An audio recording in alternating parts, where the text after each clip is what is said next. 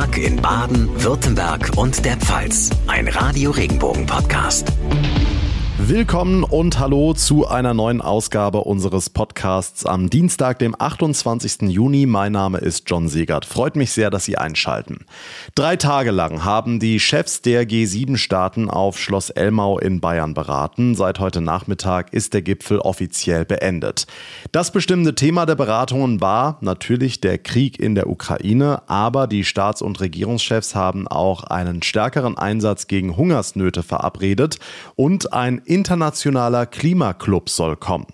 Ursula Winkler berichtet für uns aus Elmau. Ursula, rund 170 Millionen Euro haben allein die Sicherheitsvorkehrungen rund um den Gipfel gekostet. Der Alpenort wurde vier Tage lang mit Hubschrauberlärm beschallt. Hat sich der ganze Aufwand gelohnt? Welches Fazit zieht Bundeskanzler Scholz? Ein positives. Gerade nach der langen Zeit, in der Corona-bedingt ja nur Gespräche im Videoformat möglich waren, meinte er, seien solche Gipfel von höchster Bedeutung. Es muss schon direkte Gespräche geben, dass man aufeinander eingeht, dass man bilateral einmal weiter erörtert, dass man Gesprächsfäden, die man geknüpft hat, einen halben Tag später, einen Tag später wieder aufgreifen kann. Und das sei gelungen. Es sei ein großes Vertrauen unter den Teilnehmern entstanden, meinte Scholz. Okay, was kam jetzt konkret raus?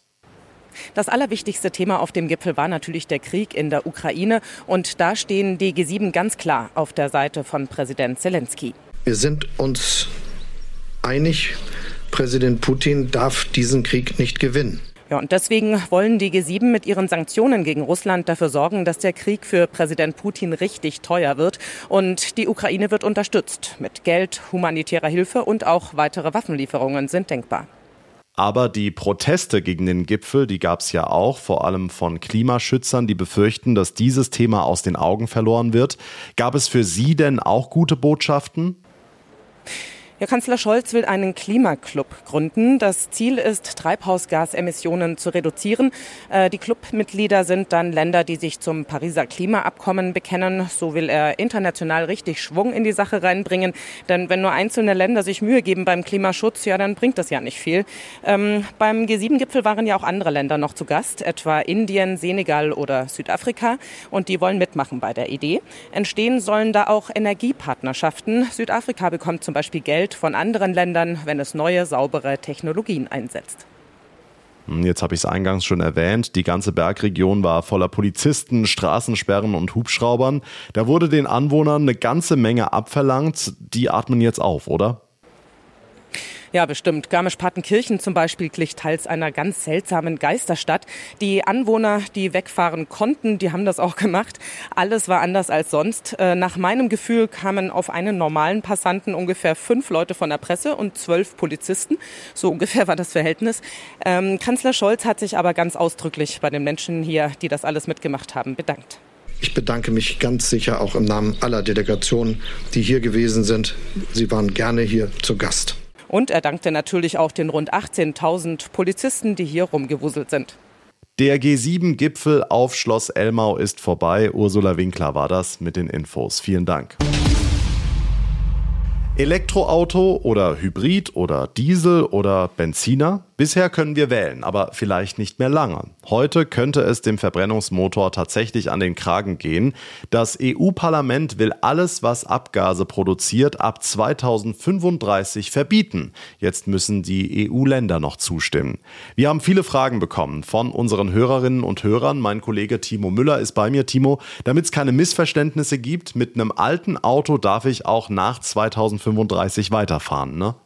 Ja, das geht. Ähm, das Verbot bezieht sich ja nur auf den Verkauf von Neuwagen. Also wenn du selbst noch einen Benziner oder Diesel in der Garage stehen hast, dann äh, kannst du den ganz normal auch nach 2035 weiterfahren. In diesem EU-Gesetz sollen nämlich konkret die Flottengrenzwerte geregelt werden. Interessanter Begriff. Ähm, das sind quasi Vorgaben für die Hersteller, wie viel CO2 ihre produzierten Autos im Betrieb ausstoßen dürfen. Dieser Wert soll auf Null. Jetzt schreiben viele bei Facebook, das ist ja noch 13 Jahre hin. Muss ich das wirklich jetzt schon im Hinterkopf haben? Ja, im Hinterkopf ja, aber wenn wir mal überlegen, dass ein normaler Verbrennermotor ja so ungefähr 200.000 Kilometer überlebt, den kannst du wahrscheinlich gut bis 2035 fahren, wenn du jetzt ein neues Auto kaufst. Aber das nur in der Theorie. In der Praxis kommen ja auch noch andere Faktoren hinzu, die ja jetzt schon eine Rolle spielen. Die Spritpreise zum Beispiel, das rechnet sich ja auch. Klar, es ist ein Blick in die Glaskugel, aber die werden ja tendenziell eher teurer als billiger. Vielleicht wird uns die Entscheidung 2035 gar nicht mehr so schwer fallen, weil Verbrenner kaum noch zu bezahlen sind. Wer weiß. Im Moment ist es ja eher umgekehrt. E-Autos kaum zu bezahlen. Wird sich da was ändern? Also viele Experten sind sich sicher, dass die Preise für Elektroautos in den nächsten Jahren sinken werden und mit Verbrennern gleichziehen. Laut VW könnte das schon in drei Jahren soweit sein. Andere Experten sagen, dass schon in einigen Jahren E-Autos ohne Subventionen günstiger sein werden. Ford äh, rechnet zum Beispiel mit einer Preisschlacht bei E-Autos in einigen Jahren. Also unabhängig davon, ob diese Prognosen jetzt auch auf den Stichtag genau zutreffend sein werden, die Preise für E-Autos entwickeln sich wohl langfristig nach unten. Kurzfristig bleiben die Preise aber leider eher oben, weil im Moment die Materialien sehr knapp sind. Die EU will den Verbrennungsmotor verbieten ab 2035. Dankeschön, Timo Müller. Nachrichten für den Breisgau, den Südschwarzwald und das Dreiländereck. Ich bin Tanja Burger. Die Erhöhung der Anwohnerparkgebühren in Freiburg um bis zu 1600 Prozent hat bei vielen Bürgern für Wut gesorgt. Aber vielleicht verraucht diese heute zum Teil. Denn im Gemeinderat geht es darum, ob die durchschnittliche Gebühr von 360 Euro halbiert wird. Eine solche Entscheidung wäre gut, so Andreas Müller vom ADAC Südbaden. Aber verschlechtert natürlich die Position der Stadt wiederum, um Parkraum effektiv bewirtschaften zu können oder auch dann letztendlich die Mehreinnahmen, so verlangen wir ja, äh, hoffentlich dann auch zweckgebunden wieder einsetzen zu können in ein besseres ÖPNV-Angebot, in bessere Park-and-Ride-Anlagen, in Quartiersgaragen, um wohnortnah parken zu können und, und, und. Nachrichten für die Region Karlsruhe, die Ortenau und den Nordschwarzwald. Ich bin Lars Brune. Mitten im Sommer denkt der ein oder andere schon mit etwas mulmigen Gefühlen an den Winter. Grund ist der Gasmangel, ausgelöst durch den Ukraine-Krieg. Die Stadt Landau will jedenfalls vorbereitet sein und prüft derzeit, wo und wie sie Energie sparen kann. Aber auch jeder Einzelne ist gefragt. Oberbürgermeister Thomas Hirsch. Wir müssen Bewusstsein schaffen, dass man mehr braucht als eine Kerze in einem Haushalt und vielleicht auch mehr als ein Päckchen Streichhölzer, falls wirklich es zu einer umfassenden Energiemangellage kommen könnte. Auch wenn der Staat ankündigt, es gibt äh, Finanzhilfen für alles Mögliche, kann man sich nicht freimachen von eigenen Vorkehrungen für ein Krisenszenario, das wir so noch nicht gehabt haben. Nachrichten für Rhein-Neckar, den Odenwald und den Kraichgau. Ich bin Daniel Ernst. Wer jetzt gerade Mittagspause macht, der ist wahrscheinlich Bäcker. Davon gibt es aber auch bei uns immer weniger. Wie in vielen Handwerksberufen fehlt der Nachwuchs. Allein im Rhein-Neckar-Raum und im Odenwald werden noch über 500 Lehrlinge gesucht. Handwerkskammerpräsident Klaus Hofmann. Wir haben große Sorgen bei den Nahrungsmittelberufen, bei den Fleischer, Bäcker und Konditoren. Genauso auch in dem Bereich Friseur Friseur sehen wir, dass die Zahlen zurückgehen. Und wir fragen uns, wo sind nach Corona jetzt die ganzen Jugendlichen hin? Insgesamt gibt es in der Region sogar noch über 4000 offene Lehrstellen für das kommende Ausbildungsjahr. Ach, der ist aber süß. So geht es los, wenn wir einen kleinen Hund mit seinen niedlichen Kulleraugen sehen. Vor allem während der Corona-Zeit. X tausend Mal passiert und da hatten viele Menschen viel mehr Zeit für ein Tier, einen Hund. Und jetzt? Jetzt laufen unsere Tierheime voll. Nichts geht mehr, weil vor allem Corona-Hunde und Kleintiere da landen. Stefanie Keil vom Tierheim Karlsruhe. Also wir haben wenig Tiere dabei, die jetzt irgendwie größere Verletzungen haben oder total vernachlässigt sind. Wir haben vermehrt eigentlich mehr damit zu kämpfen, gerade bei den Hunden, dass wir erhebliche Defizite im Verhalten haben, also Verhaltensauffälligkeiten wie zum Beispiel eine gesteigerte Aggression, allgemeine Erziehungsprobleme wie es wurde nie mit ihnen trainiert, starke Verlustängste, die sich dort auch zeigen. Und das macht die meist noch jungen Hunde leider oft kaum vermittelbar. Das macht die Tierheim-Mitarbeiterin wütend.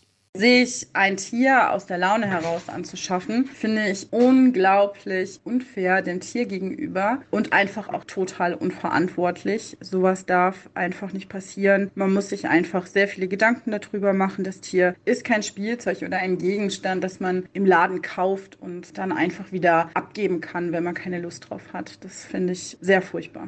Nicht nur das Tierheim in Karlsruhe kämpft also mit Kapazitätsproblemen, dazu kommen die steigenden Kosten und viele schwer vermittelbare Corona-Hunde. Und die Sommerferien, die stehen jetzt auch noch an, da landen erfahrungsgemäß noch mal mehr Tiere im Tierheim. Vielleicht wäre das ja für die eine oder den anderen von uns ein cooles Ferienprojekt im Tierheim aushelfen. Der SC Freiburg ist in die Saisonvorbereitung gestartet, relativ unspektakulär und ruhig nach der großen Euphorie rund um das DFB-Pokalfinale. Der Abstand hat gut getan, meint SC-Trainer Christian Streich. Es war halt super, kein Fußball. Ich habe auch kein Fußball geschaut, nichts. Und habe schöne andere Sachen gemacht und das ist toll gewesen. Aber jetzt bin ich wieder gern hier natürlich. Und Streich kann sich auf neue Spieler freuen, allen voran Nationalspieler und Rückkehrer Matthias Ginter. Er muss sich erst noch ans neue große Europaparkstadion gewöhnen. Auch wenn ich das alte Stadion ein bisschen vermisse, aber ich glaube, wir sind gut daran, dass wir vielleicht ein paar Emotionen, ein paar Momente kreieren in der Zukunft im neuen Stadion. Und natürlich ist es auch mein Ziel, die letzten Jahre, die super liefen für Freiburg, weiter zu unterstützen, weiter zu helfen in der Entwicklung. Und die Entwicklung geht für den Sportclub in Richtung Europa. Erstmals spielt der SC international in der Europa League. Darüber herrscht jede Menge Vorfreude, auch bei SC-Profi Vincenzo Grifo. Klar hat man Lust auf was Großes wie Manchester United. Ich glaube, Arsenal ist noch drin. Beide Rom-Vereine sind da. Und ich meine, Stadio Olimpico ist nicht so verkehrt. Manchester United, Old Trafford auch nicht so verkehrt. Aber lassen wir alles auf uns zukommen. Ich glaube, wir freuen uns drauf. Morgen geht's dann erstmal ins Trainingslager nach Schruns in Österreich. Das erste Pflichtspiel steht dann Ende Juli an im DFB-Pokal gegen den ersten FC Kaiserslautern auf dem Betzenberg. Und das war's für heute hier im Podcast. Wenn Sie es noch nicht getan haben, dann wäre es toll, wenn Sie den Tag in Baden, Württemberg und der Pfalz abonnieren, uns folgen, dann verpassen Sie keine Ausgabe mehr. Mein Name ist John Segert. Ich bedanke mich ganz herzlich für Ihre Aufmerksamkeit und Ihr Interesse. Wir hören uns dann morgen Nachmittag wieder. Bis dahin eine gute gute Zeit und einen schönen Dienstagabend.